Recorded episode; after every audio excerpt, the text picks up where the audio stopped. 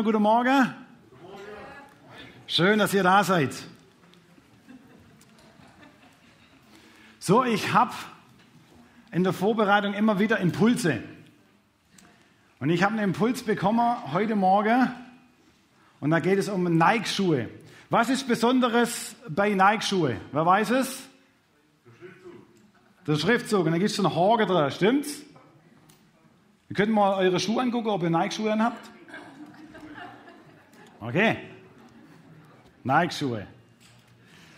So, meine Frau Lisa ist Lehrerin und wenn Lisa korrigiert ihre Englischarbeiter, was macht sie allermeist, wenn das gut ist? Der Hagener, stimmt's? Kennt ihr sowas?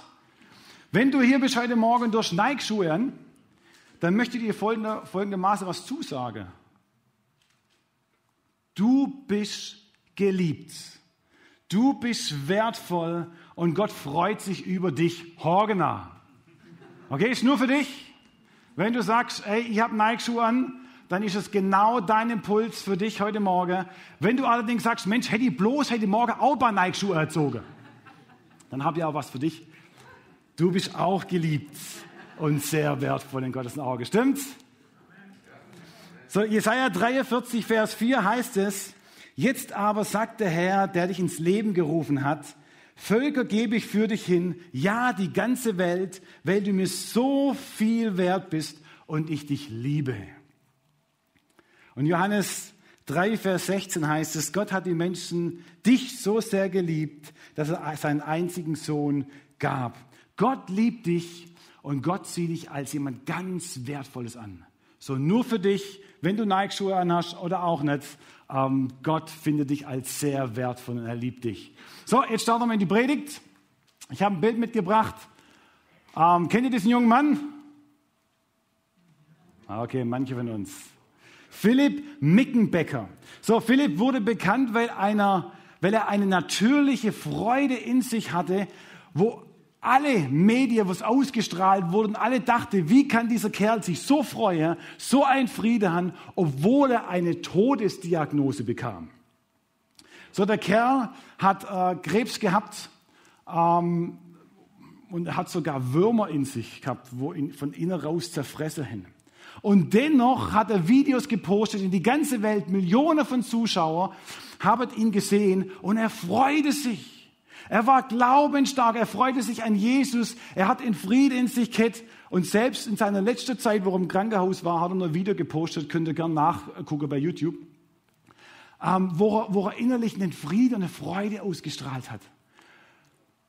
Und dieser Philipp, das fasziniert mich ganz besonders, er hatte eine riese Freude an Jesus und das hat er sich von niemand rauben lassen. Trotz der Umstände. Ähm, in dem ganzen Mittel drin, wo die Diagnose bekommen hat, war das beim Philipp nicht immer so, dass er sich so freut hat.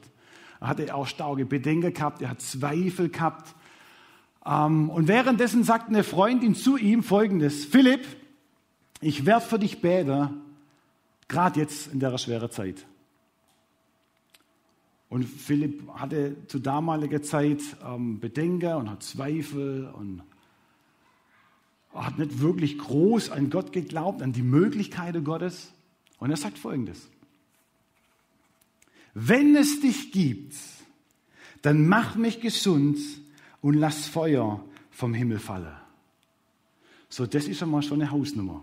So, wenn es dich gibt, dann mach mich gesund. Das finde ich ja mutig und stark, stimmt's? Das auch zu sagen, wenn es dich gibt, dann mach mich gesund, ist gut, aber lass Feuer vom Himmel fallen. Das ist eine Hausnummer. So, währenddessen er das gesagt hat, steht er auf, schaut aus dem Fenster und plötzlich sieht er in seinem Fenster, wie Feuer runterfällt. Crazy Geschichte. Er hat kurze Zeit später herausgefunden, dass sein Nachbar Feuerwerkskörper angezündet hat. Und genau zu diesem Zeitpunkt in sein Fenster runtergekommen sind. Wisst ihr, was mich begeistert? Dass Gott uns oftmals so begegnet, wie wir es brauchen. In bestimmten Momenten. Stimmt's?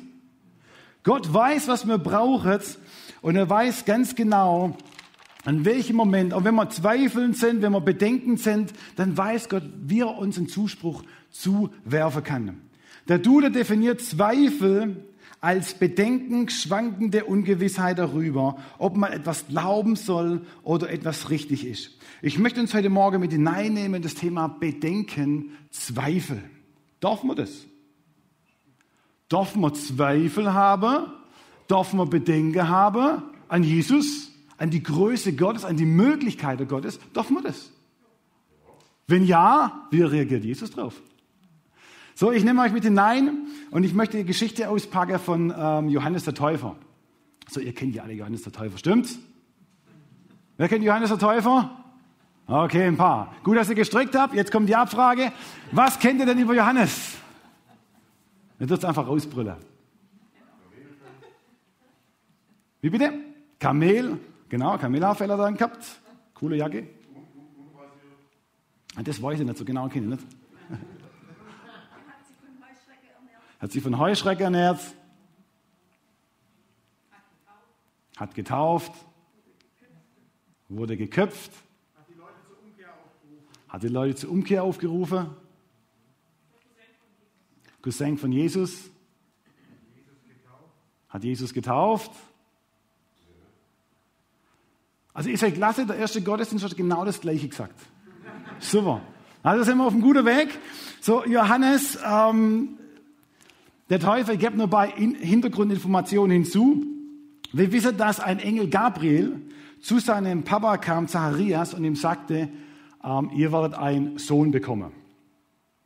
Ähm, hinzu äh, ging der Johannes auch zur äh, Elisabeth, das war seine Frau. Ähm, und irgendwie haben sie sich schon gefreut, nur so ein Hage dabei. So, Zacharias und Elisabeth waren steinalt. Und es das heißt ja, dass Elisabeth unfruchtbar war. So, steinalt, unfruchtbar, ist eine heiße Kombination für Kinderkrieger, oder? Nicht ganz so einfach. Aber dieser Engel Gabriel hat gesagt, hey, ihr werdet einen Sohn bekommen. Und schon zu Beginn wird uns klar, dass der Kerl Johannes schon zu Beginn seiner Geburt ein Wunder war. Der wurde schon als Wunder bezeichnet. Er war gewollt, er war was Besonderes. Er hatte eine Berufung direkt von Gott bekommen. Und jetzt müsst ihr euch vorstellen, wie werden die Prinzessinnen und die Prinze in der Regel groß? Man hat so ein kleines Baby und man spricht in der Regel alles Gute ins hinein, stimmt's? Du bist lieb, du mir morgen, ich mir liebe die, du bist was ganz Besonderes. Dieser Johannes durfte es von klein auf bis groß immer hören. Du bist unsere Gebetserhörung. Du bist von Gott gewollt. Der Engel Gabriel war bei uns. Hey Johannes, der Engel Gabriel hat die extra angekündigt. Hey Johannes, ich muss eine Geschichte erzählen. Johannes, der Engel Gabriel ist gekommen, ich habe zweifelt. Ich konnte es nicht glauben. In dem Moment war ich dumm. Und ich konnte erst widersprechen, nachdem du geboren warst. Der hat die ganze Geschichte gehört, die ganze wunderige Geschichte gehört. Und Johannes, der wurde überhäuft von Wunder und großartigen Überlieferungen das hat was mit seinem Leben gemacht, stimmt's? Stell dir vor, du wirst von klein auf immer wieder mit großartige Sachen betitelt. Was macht es mit dir? Oh, da geht der Herz auf. Erlöscher, wenn ich das lese, geht mein Herz auf. Du bist großartig, du bist gewollt, du bist geliebt. Du wirst große Sachen machen. Das macht was mit einem. Und Johannes wurde so groß und dementsprechend, irgendwann, wo er größer wurde, ging er in die Wüste. Ähm, und hat sich tatsächlich von Heuschrecken ernährt. So, ich weiß nicht, habt ihr schon mal Heuschrecken gegessen? Oh, ganz stark. So, ich habe das auch schon mal gemacht. Heuschrecken gegessen, schmeckt ein bisschen wie Hühnchen, nur dass wesentlich weniger dran ist. So, du brauchst einen ganz großen Topf, um wirklich satt zu werden.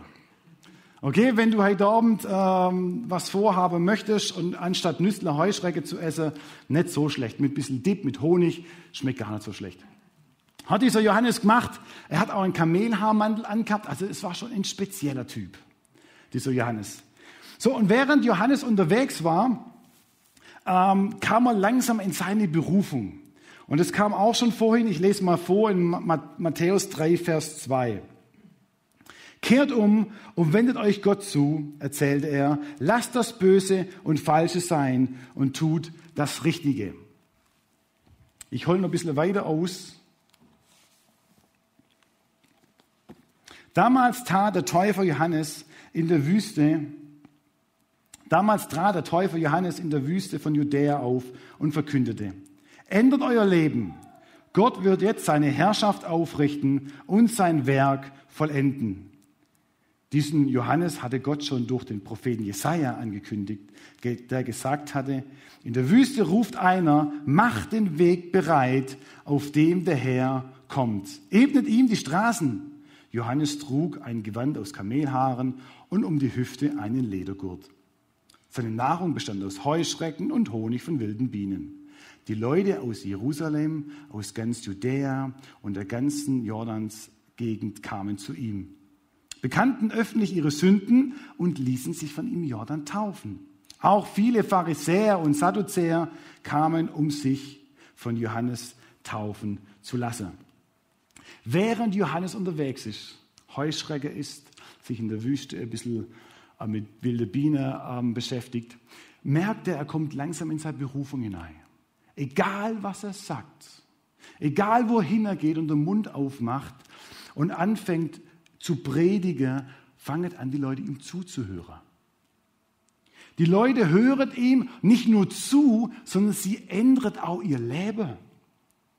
Sie fingen an, zu ihm zu kommen, sich taufen zu lassen. Und alles, was Johannes sagt, setzte die Leute um. Sie kamen in Scharen zu ihm. Und Johannes ist wahrscheinlich dann tagelang nur am Taufen, weil die Leute von ihm getauft werden wollen. Und Johannes merkt, als wo er unterwegs ist, überall, wo er sich hinstellt, sind traubeweise Hunderte, Tausende Leute, die ihm zuhören und von ihm Ratschläge wollen. Und wisst ihr, was passiert, wenn Leute einem zuhören, wenn du Johannes merkt, langsam, oh Mensch, das, was meine Eltern gesagt haben, da ist ein, da ist ein Funke Wahrheit dahinter. Und er merkt, er kommt langsam in seine göttliche Berufung hinein. Er merkt all das, was Gott in sein Leben vorbereitet hat, wo sein Papa, seine Mama hineingesprochen hat, das ist wahr. Er merkt, die Größe Gottes ist mit ihm und er spürt alles, was er sagt, die Leute kehren um und die Leute machen genau das, wie es er sich vorstellt. Und was passiert, wenn, so, wenn, man, wenn man so unterwegs ist? Johannes kriegt Glaubensflügel. Er wird sich immer sicherer, er wird sich seiner Berufung immer sicherer und er weiß, hey, Gott ist mit mir. Und er fliegt. Ich habe euch ein Bild mitgebracht. So, äh, meine Frau und ich, Lisa, so, wir haben letzten äh, Jahre, in der Zehnte haben wir ähm, Outreaches veranstaltet, Evangelisationseinsätze in unterschiedliche Städte, Großstädte, in- oder Ausland. Und eins haben wir festgestellt, wenn wir das über Tage, über Wochen gemacht haben, und du predigst und du erzählst von Jesus und Leute werden gesund, Leute ändern ihr Leben, Leute geben ihr Leben Jesus, was fangst du an? Du fangst an zu fliegen. Du wirst glaubensstark und du merkst auf einmal, Mensch, Gott ist mit dir und die Kraft Gottes Du siehst nicht nur, wie sich die Menschen verändert, du siehst auch, was in dir passiert. Und genau in diesem Moment, Johannes, der fliegt, der ist so richtig glaubensstark unterwegs und der ist sicher, dass seine Berufung was Besonderes ist. Und während er schon fliegt, kommt auch noch Jesus zu ihm und sagt, Johannes, ähm, ich möchte mich von dir taufen lassen. Und Johannes diskutiert erstmal, sagt Jesus eigentlich, musst du mich taufen. Nee, nee, Jesus sagt, äh, auf dem Griechischen heißt es wörtlich, zögere nicht. Also jetzt, sofort. So, wenn wir Taufe in der Regel aufplanen, dann ähm, planen wir meistens ein halbes Jahr voraus oder auch ein Jahr. Ähm, Jesus wollte gleich getauft werden. Zögere nicht. Jetzt ist die Zeit. Und er lässt sich taufen. Und ihr könnt euch vorstellen, wie es Johannes ging. Ich darf Jesus taufen. Die Flügel wurden immer weiter. Und er flog. Er wurde sich noch sicherer. Ähm, und er merkte, Mensch, Gott ist mit mir. Ich darf Jesus taufen. Und währenddessen er Jesus getauft hat und er Jesus wieder aus dem Wasser hochholt, hört er eine Stimme. Was hört er? Die Stimme Gottes. Dies ist mein geliebter Sohn. An ihm habe ich große Freude. Und Johannes seine Glaubensflügel, ich weiß nicht, wo die waren, vielleicht war es irgendwo da oben. Hey, Lieben, ganz ehrlich, wenn du Gottes Stimme persönlich hörst, was macht es mit uns? Hey, ich glaube, ich würde fliegen. Wenn ich Gottes Stimme persönlich hören würde, so wie Johannes, hey, ich, ich würde fliegen, ich würde immer stärker werden, mein Glaube wird immer stärker sein. Und nicht nur das, Johannes sieht wie eine Taube der Geist Gottes auf, auf Jesus sich drauflegt und er bekam das alles mit. Was für ein Momentum, was für ein Moment. Johannes war so stark im Glaube. Nicht nur das, in Lukas 3 wird uns berichtet, dass dieser Johannes auch Zöllner kamen und wollten sich taufen lassen. Sie fragten den Lehrer, was sollen wir tun? Seine Antwort war, verlangt nicht mehr, als festgesetzt ist. Auch Soldaten fragten ihn, was sollen wir tun? Die Antwort war, beraubt und erpresst niemand, sondern gebt auch ihn, ihnen, was ihr Soll ist. Er merkt, egal wo er hingeht, egal was er macht, die Leute hören ihm zu, die Leute kehren um, auch wenn sie Zöllner waren. Zöllner war damals spezielles spezielle Männer oder auch Frauen, mit denen wolltest du nicht Kaffee trinken gehen. Mit denen wolltest du auch nicht unbedingt Zeit verbringen, weil das waren Haudege, von denen hat man in der Regel Angst gehabt. Mit denen wolltest du nicht groß was zu tun haben. Die Soldaten waren auch ein bisschen, ein bisschen streng, ein bisschen anders. So, die haben dir in der Regel was weggenommen, anstatt dir was zu geben. Und die Leute kamen jetzt zu Johannes und sagen, Johannes, was soll ich tun? Und Johannes merkt alles, was er tut. Jedes Wort, wo er spricht, fällt auf guten Boden und sein Glaube, seine Leidenschaft, alles ist blendend. Er liebt sein Leben und er fliegt. Er ist glaubensstark. Und mit dieser Leidenschaft, mit diesem starken Glaube, geht er zu Herodes, dem damaligen Befehlshaber. Und er geht zu ihm und hat den inneren Impuls, so wie er es bei der anderen auch macht, kehrt um, kehr um. Alles, was du an Negativen machst, ey, das geht gar nicht. Es geht auch gar nicht, dass du die Bruder von dem, ähm, dass du, dass die, dass, das geht auch gar nicht, dass du die, die Frau von deinem Bruder geheiratet hast. Das geht nicht. Und er sagt es ihm direkt. Und was glaubt ihr, was passierte? Herodes und seine Frau, sie sagten, Johannes ab ins Gefängnis. Johannes hat die letzten Wochen, Monaten nie erlebt, dass ihm irgendjemand widerspricht. Von jetzt auf nachher war sein Glaubensflug, seine Glaubensstärke, wo er ganz oben war, war auf einmal ganz klein. Und er war im Gefängnis ähm, und seine Glaubensstärke bricht. Und er fragt sich in dem Ganzen, Gott, wo bist du? Jesus, wo bist du? Das hat er nicht auf dem Schirm, was jetzt passiert ist. Er hat viel auf dem Schirm gehabt, aber nicht das. Das, was in sein Leben kam, wo er nicht damit gerechnet hat. Vielleicht geht es dir auch so. Manchmal sind wir glaubensstark unterwegs. Manchmal sind, fliegen wir förmlich und wir wissen ganz genau, oh, uns geht's gut, alles, alles gut, das Leben läuft gut. Und plötzlich gehst du zum Doktor, zu deinem Arzt. Und du kommst aus, aus dem Zimmer raus und du hast eine Diagnose bekommen, was nicht so positiv war. Und auf einmal kommt was in dein Leben, wo der Boden unter deine Füße wackelt. Du gehst ins Geschäft, ganz normal wie immer. Glaubensstark, ermutigt. Gehst ins Geschäft, dein Chef nimmt dich zur Seite und sagt, Mensch, ganz nett, vielen Dank für deine super Arbeit, aber Jetzt nicht mehr. Der Boden fängt an zu wackeln mit Dingen, wo du gar nicht auf dem Schirm hattest. Du bist mit deiner Familie ganz normal auf Tour, ganz normal, du, du lebst vor dich hin von Tag zu Tag, super, es läuft alles top und plötzlich kommt irgendwas hinein, es läuft nicht mehr so rund und der Boden wackelt. Johannes weiß, es lief rund, es lief alles gut, er hat nie negative Dinge erlebt. Und dann plötzlich kommen Situationen in sein Leben, wo er ins Gefängnis geworfen wird und sein Boden wackelt.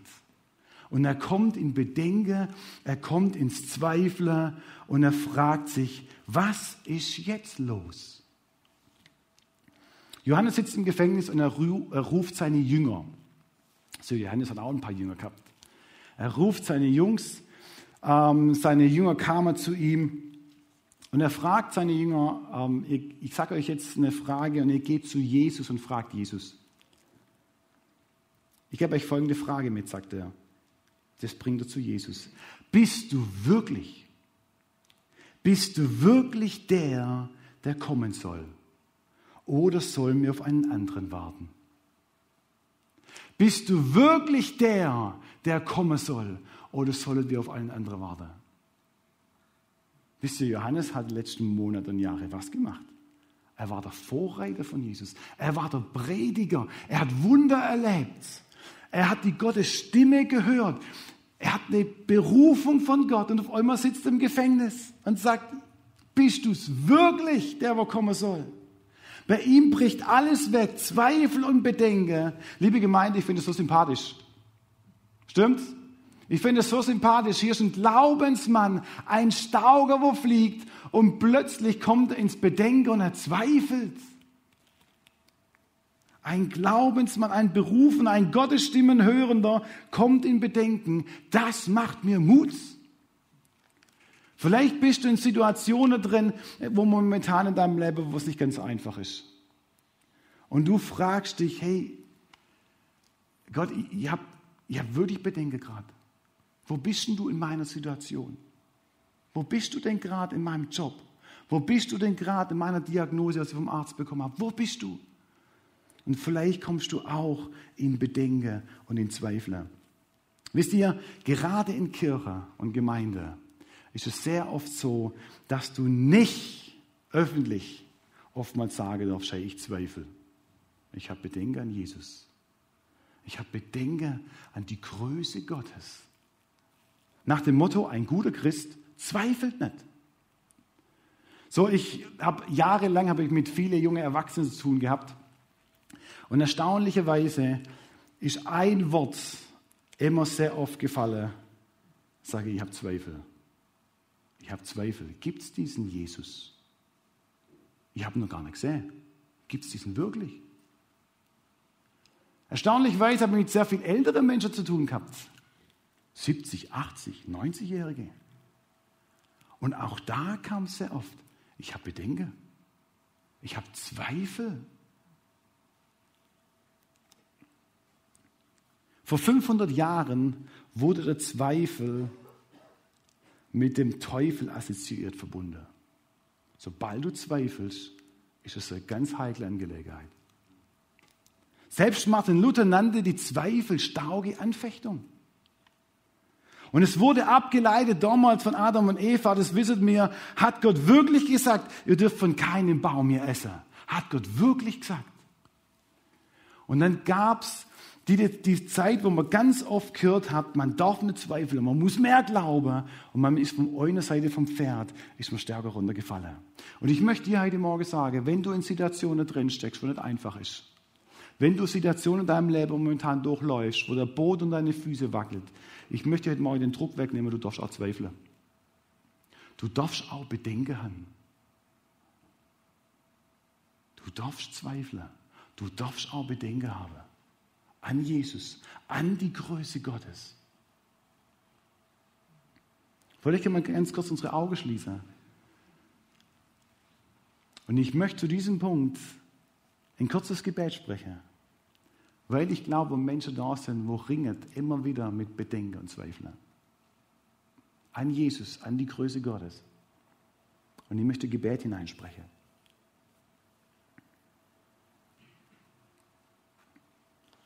Jesus, danke, dass du hier bist heute Morgen, auch im Livestream. Danke, dass du mittler drin bist, da wo wir sind, ob es im Wohnzimmer oder heute Morgen in der Kirche ist. Gott, du siehst unsere Bedenken, unsere Situation, unsere Zweifel. Vielleicht manchmal an dich, auch an die Größe Gottes und die Möglichkeiten von dir.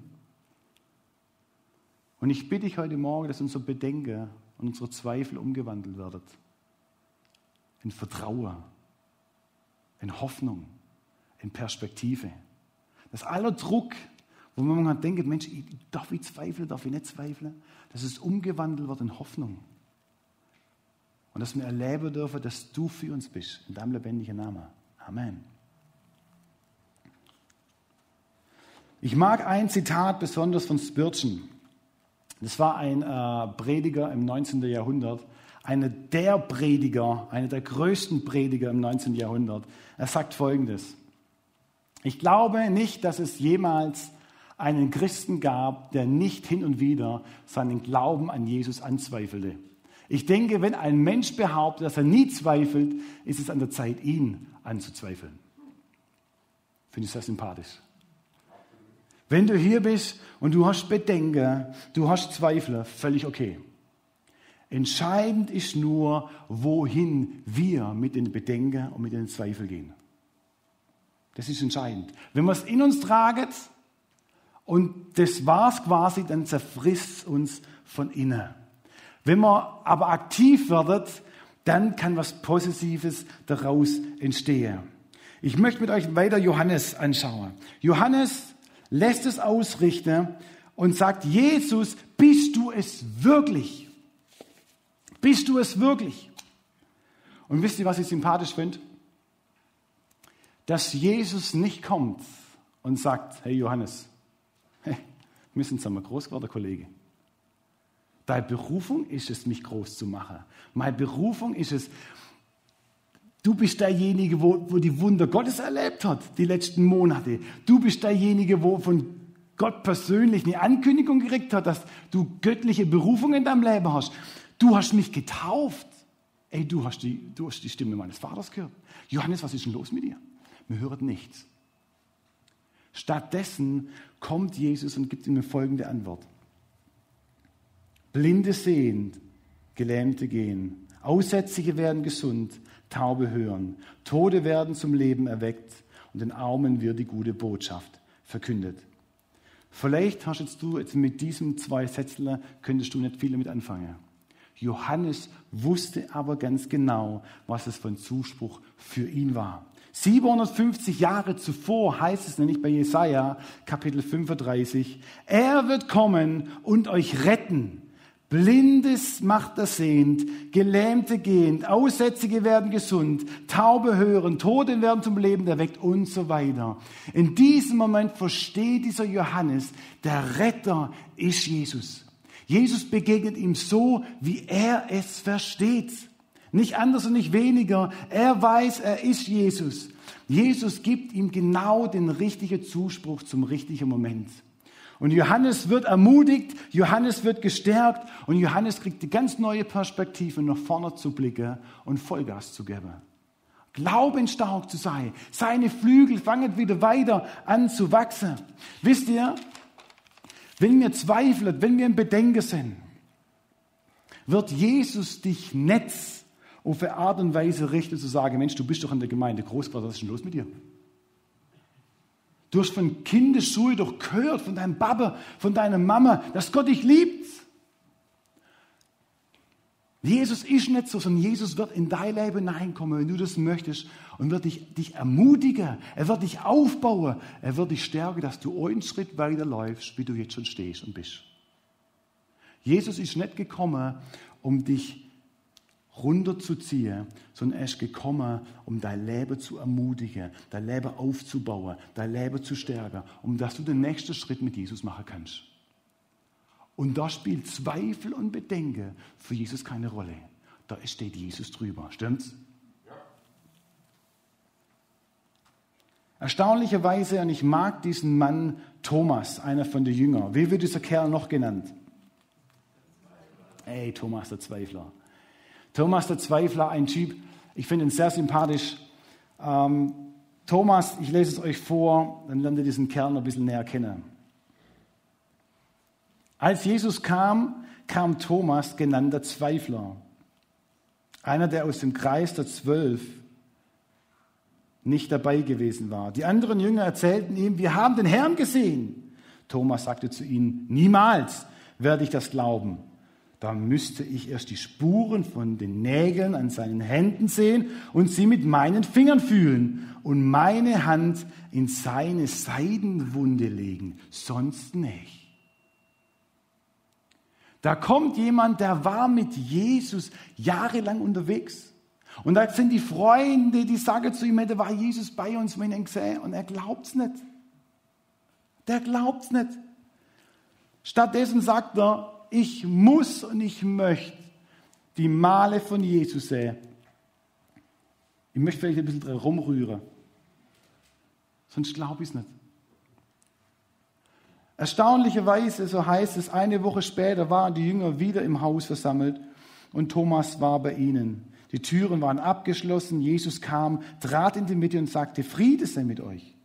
Dann wandte er sich an Thomas und sagte, leg deine Finger hierher und zieh dir meine Hände an. Streck deine Hand aus und lege sie in meine Seitenwunde. Hör auf zu zweifeln und glaube. Jesus kommt zu Thomas nicht und sagt, hey Thomas, drei Jahre, drei Jahre, wir waren auf Tour. Du hast doch alles gehört. Du hast die Wunder gesehen. Was ist los mit dir? Nichts.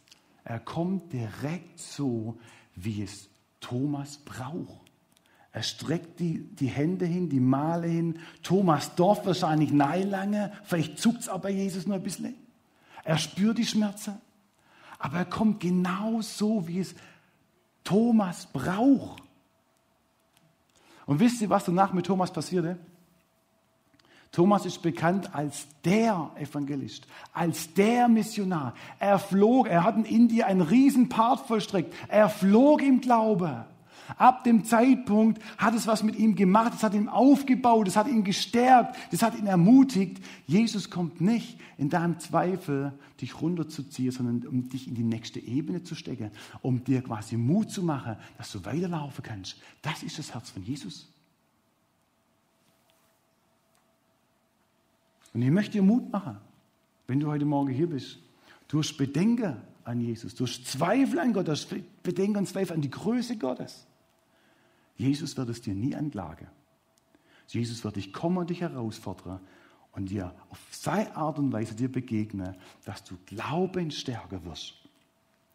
Ich habe einen Mann noch rausgesucht, Gideon. Gideon war ein Typ, so ich mag diesen Kerl, ähm, zu Gideon kam auch der Engel Gabriel. Ähm, gleich wie Zacharias, wo Johannes angekündigt hat, der kleine Kerl, kam auch Gideon. Und dieser Engel Gabriel sagt zu Gideon, du bist ein wahrer Held, der hältst mit dir, ein tapferer Held, ein starker Krieger. Und dieser Gideon hat schon ein bisschen Schwierigkeiten gehabt. Und Gott hat sich auf eine gute Art und Weise bei Gideon öfters gezeigt und hat sich seine Macht und Größe offenbart. Und Gideon war sich dennoch unsicher, weil seine Berufung war, die Midianiter zu verjagen, um dass das Volk Israel gerettet ist. Und Gideon hatte eine starke Berufung, aber er war sich nie sicher, obwohl er diesen Engel persönlich gesehen hat, von ihm gehört hat, obwohl er Gott erlebt hat auf eine gute Art und Weise. Er war sich trotzdem nicht sicher, hat gezweifelt. Und dann kam dieser Gideon auf eine interessante Idee. Und erstaunlicherweise finde ich super, wie Gott darauf reagiert. Er sagt, Gott, hey, wenn du wirklich mit mir bist, wenn es dich gibt, wenn du meine Kraft bist, wenn du derjenige bist, wo, wo wirklich mich berufen hat, hey, dann Gott muss ich das wissen. Du hast mir es zwar schon gesagt, aber ich bin doch so unsicher. Und sagt, Gott, wenn du mit mir bist, dann schmeiße das Vlies raus. Ich habe heute ein neu, neues Vlies anders wie früher. Und er schmeißt dieses Vlies und sagt, Gott, wenn das Vlies nass ist und die Erde drumherum trocken, hey, dann weiß ich, du bist mit mir. Dann, dann zweifle ich auch nicht mehr, Gott. Dann bin ich, dann bin ich mir glaubensstark und bin ich glaubenssicher, du bist mit mir.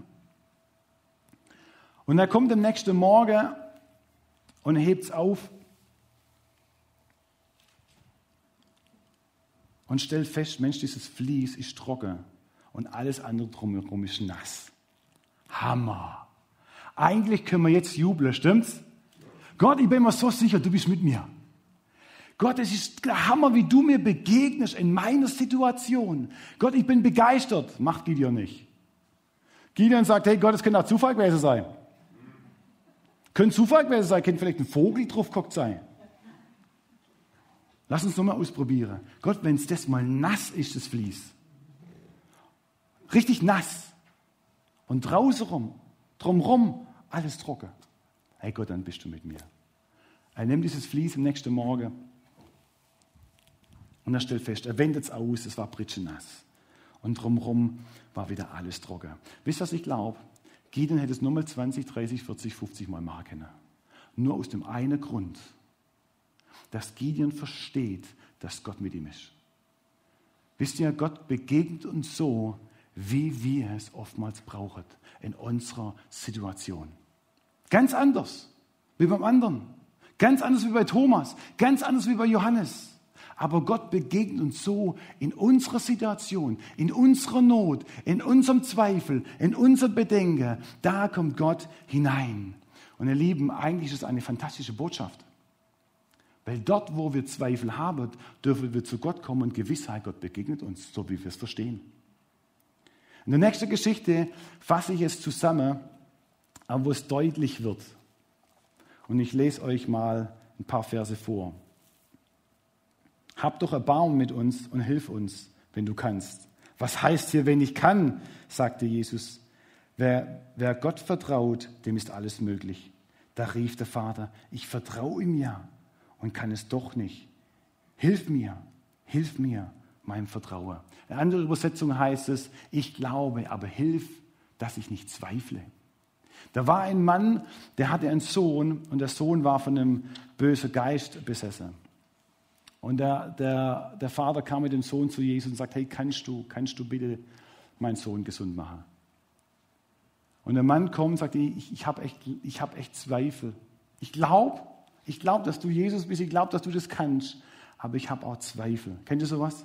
Hey, ich glaube ich glaub in meinem Geschäft, Gott, ich brauche dich und ich glaube, dass du Dinge verändern kannst. Ich glaube das, aber ich habe Zweifel. Gott, ich glaube in, in, meiner Diagnose, Martin, ich glaube, dass du ein heilender Gott bist. Ich glaube das wirklich, aber ich habe auch Zweifel. Ich glaube, dass in meiner Familie, Gott, du wirklich neue Frieden, neue Harmonie hineinbringen kannst. Ich glaube das, aber ich habe auch Zweifel.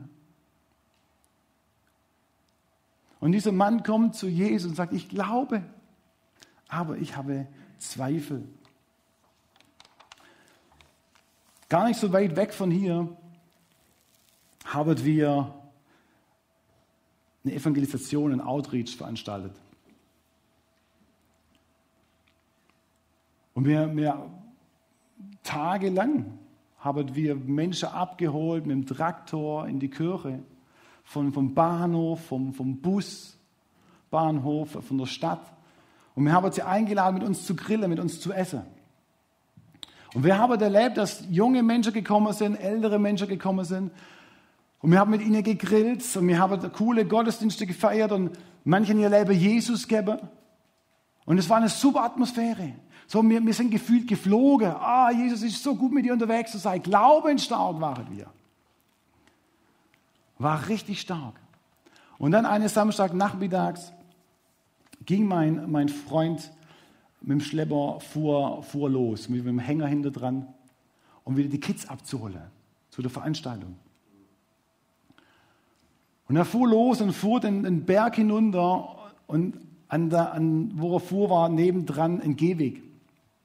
Und da fuhren die Jungs mit, mit dem Fahrrad daneben dran. Und einer von den Jungs hat irgendwie die Kontrolle über das Fahrrad verloren. Und ist zwischen Vorderrad und Hinterrad vom Traktor gefallen. Und er fuhr über diesen Kerl drüber. Und der Hänger gleich mit. Und auf dem Hänger war ein drauf, die das alles mit anguckt. Und er fuhr drüber und innerhalb von kürzester Zeit Notarzt, Rettungswasser, Rettungshubschrauber. Alles, was irgendwie in der Nähe war, kam. Wisst ihr, wenn du Einsätze leidest oder veranstaltest im Outreach, du fliegst zwar, aber in diesem Moment war mein Glaube nicht mehr oben. Der war hier unten. Wir haben alle, alle gesammelt, was wir irgendwie in der Nähe waren, und sagen, lass uns für den Kerl werden. Das ist die Verantwortung, die steigt dir auf einmal irgendwo hin, da kannst du gar nichts mehr greifen. Und wir haben alle gesammelt, nachmittags bis spät abends haben wir durchgebetet. Und sag, hey Gott, wir haben ein bisschen, wir haben ein bisschen Glaube. Das ist nicht viel gerade. Ein bisschen. Aber wir schmeißen den Glauben, was wir haben, das bisschen, was wir haben, schmeißen wir in einen Topf. Und wir bitten dich, Gott, wir bitten dich.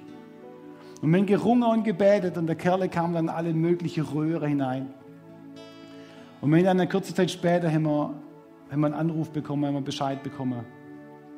Der Kerl hat nichts. Nichts. Der Schlepper wurde drüber getragen. Ich weiß nicht, wie es dir heute Morgen geht. Ich weiß nicht, ob du Zweifel an Jesus hast, an seine große Tat. Ich weiß nicht, ob du Zweifel hast in deiner Situation, wo du gerade mittendrin steckst, ob es in der Arbeit ist, ob es in der Schule ist, ob es in, in der Familie ist, ob du ärztliche Diagnose hast, die nicht positiv sind. Ich möchte euch dazu sagen, Gott ist kein Wunschautomat, um das geht es nicht. Aber ich möchte uns herausrufen, ermutigen, das bisschen Glaube, was wir haben.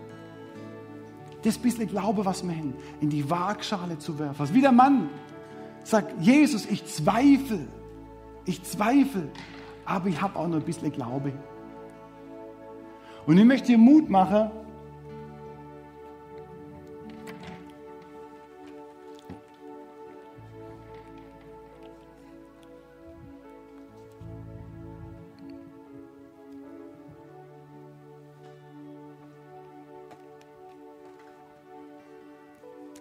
Wisst ihr, mein, mein Glaube ist vielleicht hier.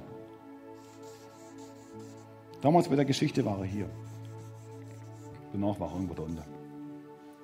Dein Glaube ist vielleicht, vielleicht bist du hier heute Morgen, vielleicht bist du heute Morgen glaubensstark. Und du bist gut mit Gott unterwegs und du, du hast gute Erfahrungen gemacht und dich hat auch nicht wirklich gerade irgendwas erschüttert, sondern du bist einfach, bist, vielleicht bist du auch hier. Hey, da müssen wir uns dringend treffen.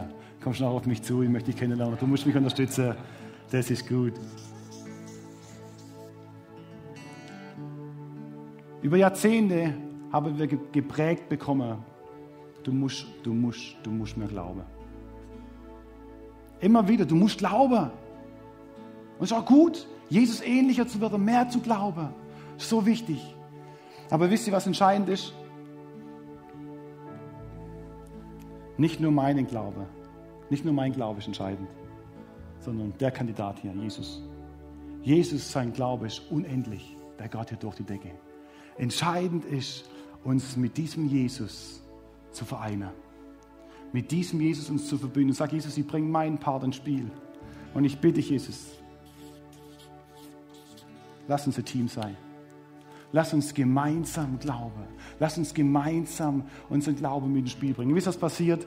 Dann hast du Möglichkeiten über Möglichkeiten. Nicht, weil dein Glaube so riesengroß ist, sondern weil du dein Glaube hineingeschmissen hast und weil Jesus für dich bellt und mit dir glaubt. Das ist ein Geheimnis. Und ich lade dich ein heute, heute Morgen, auch im Livestream. Ich weiß nicht, was deine Herausforderungen sind. Aber ich möchte dich einladen. Ich habe noch zwei Impulse, wo ich bekommen habe. Wenn du hier bist und du bist eine Mama von, von Kindern und ein Papa von Kindern und du wünschst dir so sehr, dass deine Kids Jesus kennenlernen und du hast eigentlich das Gefühl, deine Kids laufen gerade in die andere Richtung.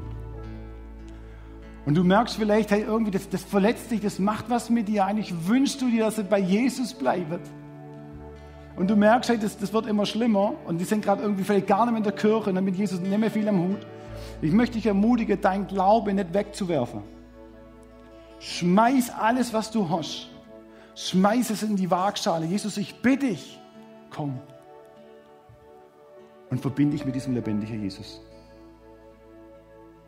Ich habe nochmal einen Impuls, vielleicht passt für den einen oder andere. Wenn du hier bist oder auch am Livestream und du wünschst dir Kinder und ihr probiert Monate und Jahre, ist für meine Frauen und für mich nicht so ganz so fremd. Und wir haben Freunde, die über Jahre probiert haben und nichts kommt. Dann fangst du an, jeden Monat zu zählen. Und die Frau erst recht. Ich möchte dir Mut machen, es nicht wegzuwerfen. Dein Glaube in die Waagschale zu werfen.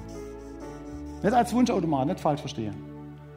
Aber Gott, ich bringe dir mein bisschen Glaube, was sie haben. Und ich möchte mich verbinden mit dir. Vielleicht können wir gemeinsam aufstehen. Ich glaube, jeder von uns hat Situationen im Leben, wo es nicht einfach ist. Und vielleicht wackelt dein Boden gerade in deiner Situation gewaltig. Und du denkst, wie kann ich denn den Glaube aufbringen, das vor Gott zu bringen? Ich, glaube das, dass Gott, ich glaube, aber ich zweifle. Der Kerl, der Mann, wo mit seinem Sohn immer zu Jesus gekommen ist, Jesus hat ihn geheilt.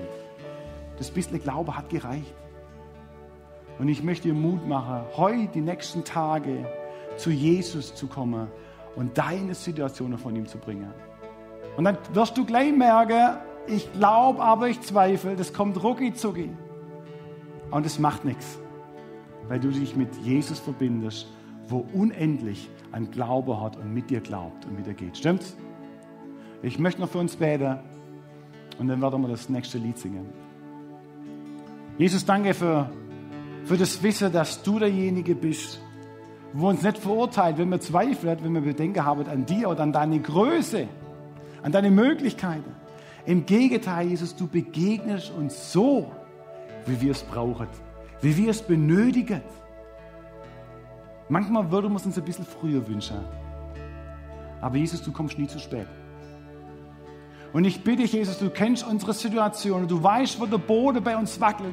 Du weißt, welche Nöte wir haben. Du weißt, wo wir Bedenken haben. Und ich bitte dich, Jesus, komm hinein. Wir wollen uns mit dir verbinden. Und dass unser Glaube, wo wir zu dir werfen, uns mit dir verbinden, Gott, dass, dass wir euer Team sind. Und Gott, wir bitten dich, dass du aus hoffnungslosen Situationen, dass Hoffnung hineinkommt. Dass aus Situationen, wo wir denken, das darf nicht wahr sein, da geht nichts, dass wir Wunder erleben. Dass wir spüren, Gott, du bist mittendrin und du bist derjenige, der alle Möglichkeiten hat. Gott, ich bete für jede einzelne Situation heute Morgen. Begegne du uns. Ermutig du uns. Und dass wir den nächsten Schritt weiterlaufen können. Gestärkt, aufgebaut mit dir und dort, wo wir sind. In deinem lebendigen Namen, Jesus. Danke. Amen.